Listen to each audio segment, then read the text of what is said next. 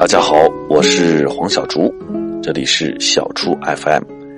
啊，上一次我们呃讲了在北京的冬天有这个冬储大白菜这个事儿，我也讲了我当时怎么把学校宿舍的白菜芯抠出来。哎呀，不知道那期节目有没有被我们的老师听到啊？尤其我们当年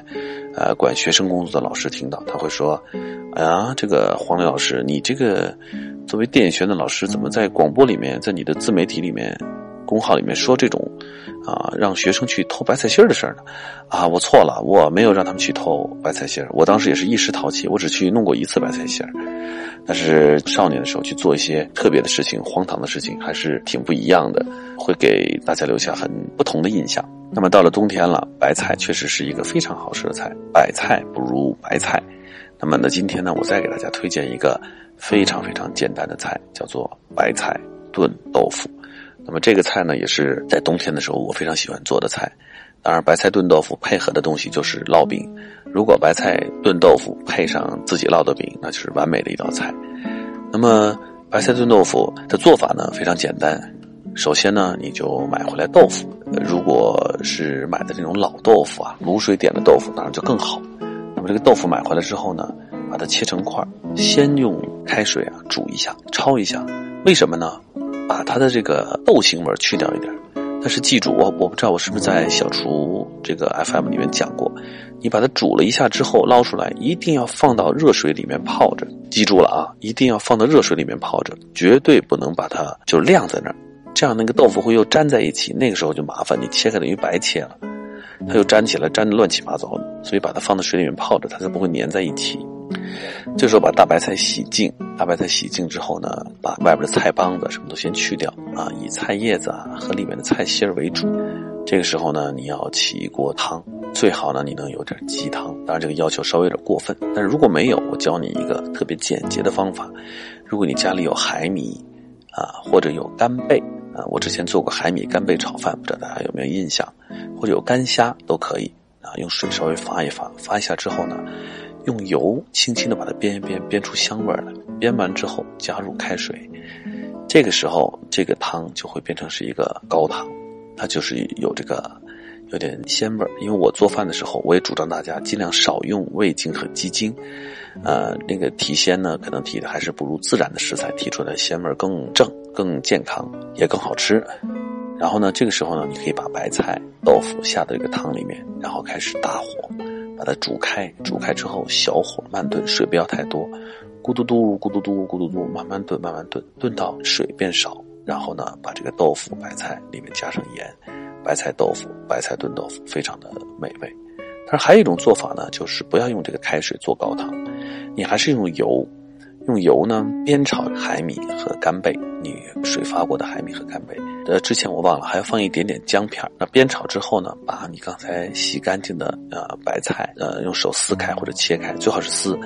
因为白菜碰到铁之后呢味道会有点怪，最好用手撕开，把它呢就放到这个油锅里面炒。那么这个炒呢，你呢一炒一煸就可以关成是小火，让它逼出一点汤来。这个汤汁出来之后，把豆腐也放进去，你看。它里面出来的白菜的汁的量，根据这个量看决定要不要再加点开水。如果逼出来的水够的话，就不用再加开水了，就靠白菜自己里面的那个白菜的汁和豆腐里面自己有的水分自己来炖自己。这样炖出来的白菜炖豆腐呢，会水非常少，它是用白菜的这个味道自己来浸出来的。那么白菜的那个汤汁会浸到豆腐里，豆香呢也会润到白菜当中。那么起锅前加进啊盐、白胡椒粉。淋上香油，就是一道非常好吃的冬日的白菜炖豆腐。那么，如果要配成一套整套的菜的话，我建议呢，白菜炖豆腐、烙饼。烙饼呢，我下次可以找时间专门给大家讲，配个烙饼，或者你出如果懒得自己烙呢，可以出去买个烙饼，然后呢做个蒸蛋，啊，再做一个蒸蛋，再做个酱肉啊，这样几个东西放在一起就是完美的一顿晚餐。那么我顺便把蒸蛋给大家讲一下，最普通的就是蒸个鸡蛋羹。但如果想要弄得更有意思一点呢，你可以去水产市场买一点这个蛤蜊，通常你可以买这种呃白蛤蜊。那么这种白蛤蜊呢，你买回来千万不要听他们讲说我这蛤蜊里没沙子啊，一定要把它先放在一盆冷水里面，滴上几滴香油或者菜油，让那个蛤蜊啊静静的待上那么一个小时、两个小时，它把沙子吐一吐，然后把它拿出来洗干净。这时候蛤蜊都是闭着嘴的，洗干净之后呢，就用一段葱、一块姜啊，加上水，反正把它煮开了，把那蛤蜊稍微焯一下。它一碰到开水，就会把那个口子就会张开一点点，大概张开一点点之后，就把它捞出来。这时候呢，你就去打那个鸡蛋。如果是一家三口的话，我觉得三个鸡蛋啊差不多，三个鸡蛋，然后再来个半斤这个白蛤蜊，然后你就把鸡蛋打打完之后呢，记住啊，这是很重要的部分，就把你刚才焯那个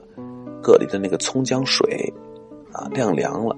加一点那个水到这个鸡蛋里面，大概加多少呢？通常的比例呢，就是两份蛋一份水就差不多，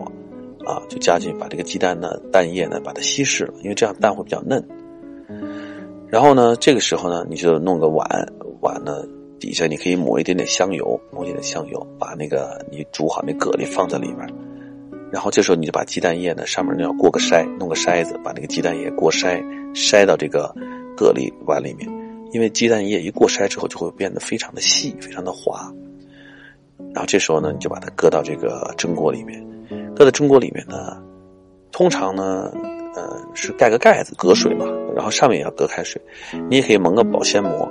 那黄小厨通常呢不愿意用保鲜膜，因为保鲜膜虽然说它可以耐高温，我还是有一点心存疑虑。所以最好呢，我的选择是用铝箔纸，就是烤箱里那个铝箔纸，做一个临时的盖子，把它包在那个碗的上面。锅要开水啊，水开了以后放进去。用大火蒸上十分钟到十二分钟，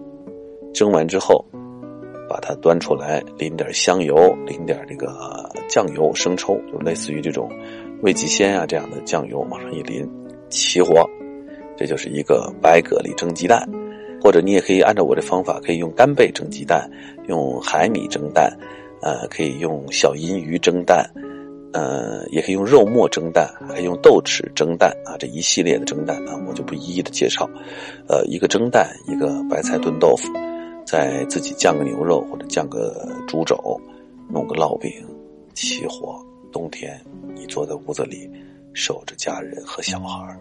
守着温暖的炉火，当然现在没有炉火了，守着温暖的暖气，看着电视剧，吃着饭，多来劲啊！看着综艺节目。极限挑战，这就是命。啊，我一月份要开始录节目了，要录极限挑战了，好吧？所以呢，冬天的时候自己做顿好吃的饭，尤其又是周末啊，在家里吃这样的清淡又健康。